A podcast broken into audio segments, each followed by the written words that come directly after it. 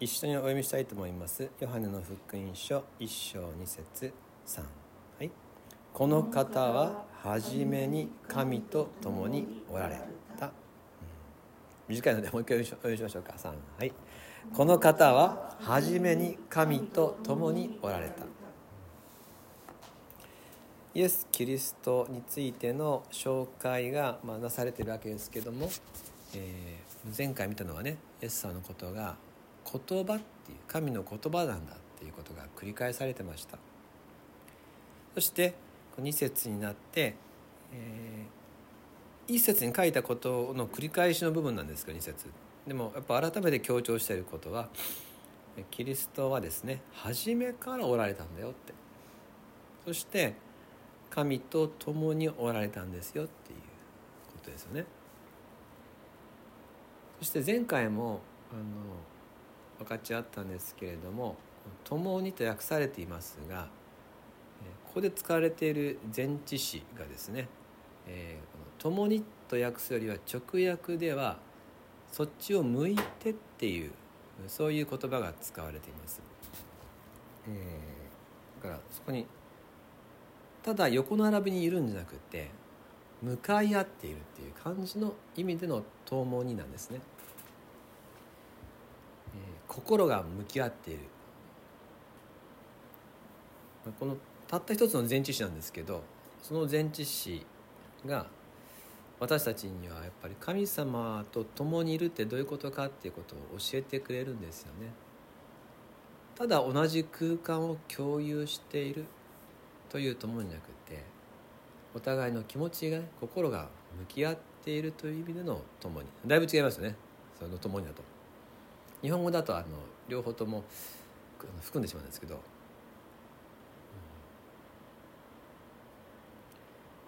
ですからもしかしたらあの「そばに」っていう日本語の方がいいかもしれませんね「そばにいる」だいぶ違うでしょ。一緒にいるとそばにいるとではなんかね距離感が。神と共にいるっていうことは神様と心の向きを合わせる。愛し合うっていうことだよ。これイエス様が私たちに教えてくださっている、えー、お手本ですね私たちも神様が共にいてくださるとかねいう言葉を使う時キリストと共に生きるって言葉を使う時の「共には」えー、ただ一緒にいるじゃないんだなと愛し合うってことなんだなっていうそういう思いでこの言葉を使いたいですね。そして初めから神と共におられたっていうこの表現はなるほど。この関係っていうのは普遍変わらないんだなということが分かります。ずっと初めから終わりまでずっと私たちは神様と向き合うんだなと。イエス様の関係を学ぶとあるべき関係が分かって私たちも神の子供として神様と共にいるっていうのはずっと変わらない関わりを心を向き合って生きるってことなんだなっていうのをここから学べるわけです。さてそうやってですねずっと神様と向き合う神様と愛し合って生きるっていうその共にっていうのは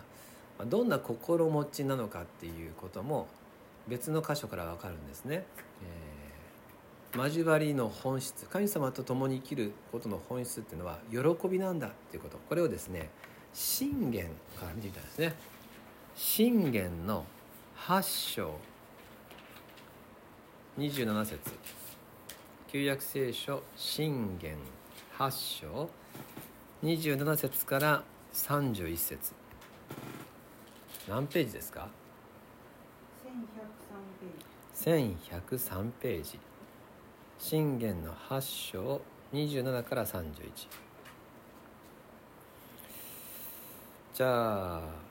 そうですね。じゃあ原田さん読んでいただいていいですか？お願いします。迷いなくミュートを解除されるその手際が。素晴らしいですね、はい、お願いします。えっ、と信玄の8章27から31です。お願いしますから31章。はい、読み出します。27主が天を固く当たられた時私はそこにいた主が深淵の表に円を描かれた時上の方に大空を固め深淵の源を固く定められた時海にその境界を置きその水が主の仰せを超えないようにし地のもといを定まれた時私は神の傍らでこれを埋め立てるものである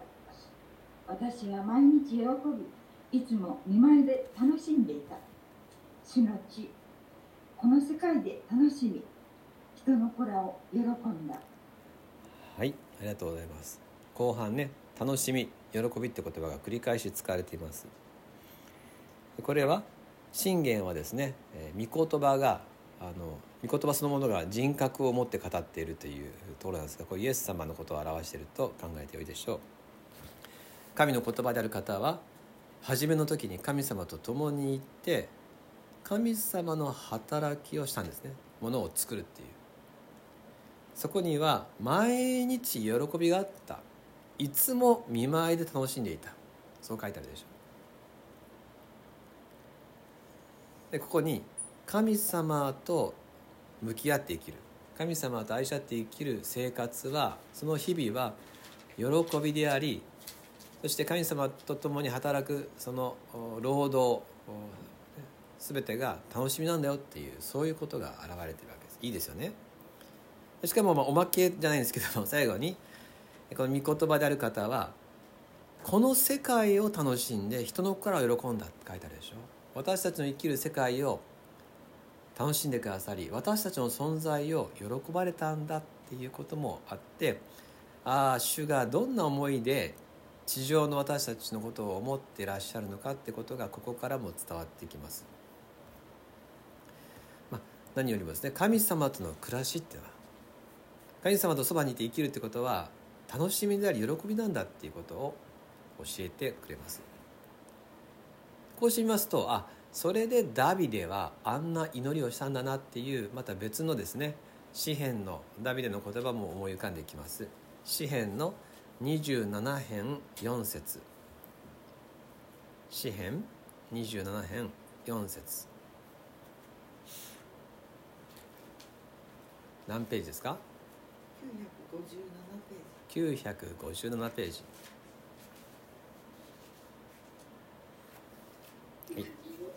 8編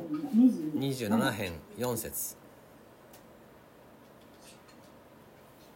じゃああの原さんがせっかくだったのでその隣のじゃ花岡さん読んでいただきましょうか。花岡さんが持ってらっしゃる聖書で結構です。詩編27編4節。お願いします。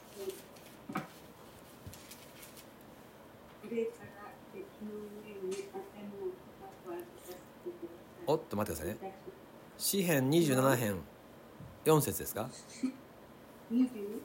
編一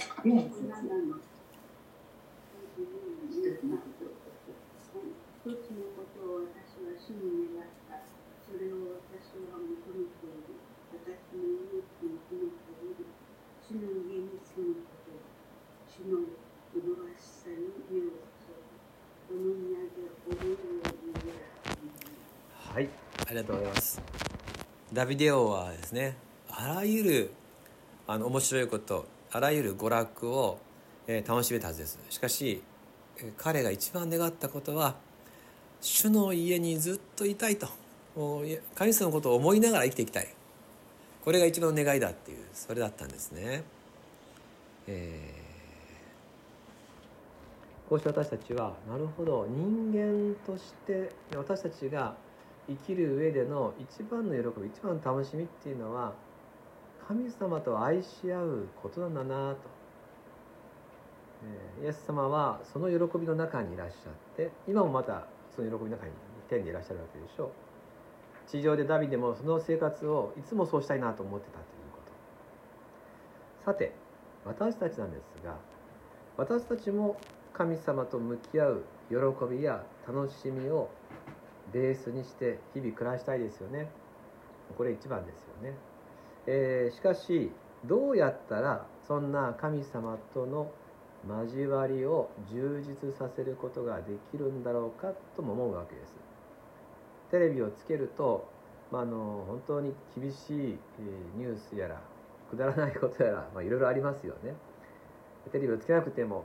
聞こえてくるいろんな人々の世間の噂やそういったものに心が寒くなっちゃうこともありますよね。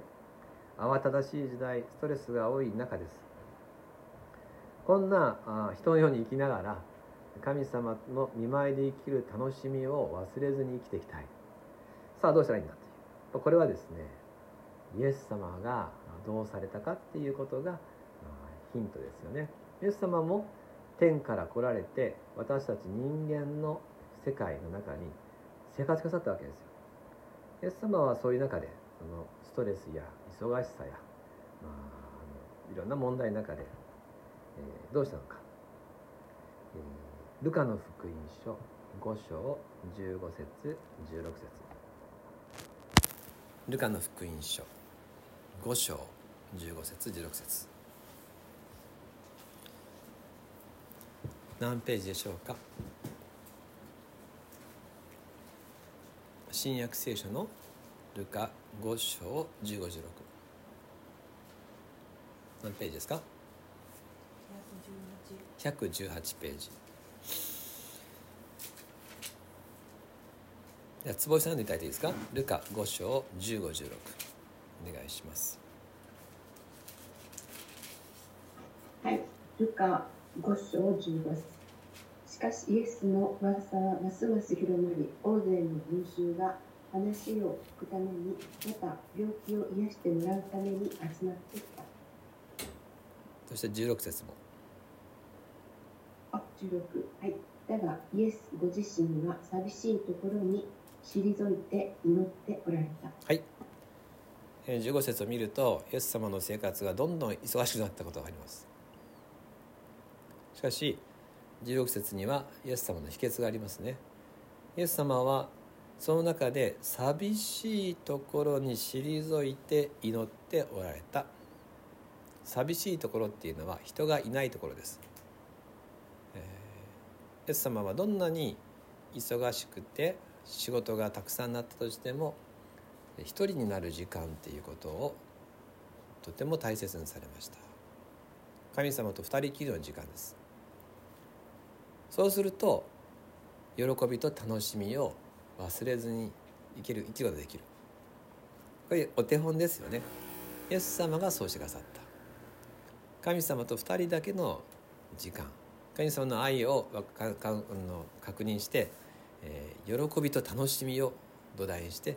よし出ていこうっていう。これですね。大切なのはそこだったんですね。神様と向き合うことができる時間と場所。そこを大切にしてみたいと、まあ、1年が始まるわけですけれどももう皆さんすでにですね私の、えー、祈る時間と場所はここだなっていうのを持っている方あるかもしれません。しかしもしまだそれが整ってない方がいらっしゃったらよしここで私は神様と向き合うことができるなっていうその時間と場所を決めてみるっていうのはいかがでしょうか、ね、うん。私の知ってるある方は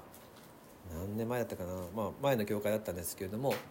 えー、なかなかそういう神様と向き合うことが難しいとおっしゃっててで決めたことは一つの机を決めてここを私はあの神様との時間の場所にするんだと決めてそのお掃除をしたんですね。でここを確保したけどここはもう聖書に祈るためだけの場所だっていうふうに決められたんですよね。でこの時間にするって決めたわけですよ。で私なんかはですね大体3日坊主なんでどんな決断しても終わるんですけどその方はそこからずっとひたすらそれをされていてですね。もう見るからにですねあの生き方が変わってらっしゃりお話しなることも変わっていく様を拝見しました。人ってこんなに変わるんだなということを見させていただきました。牧師の喜びはこういうがありますよね。人が変わり続けるっていうのを目撃できるんですがでもそれは、えー、結局その方が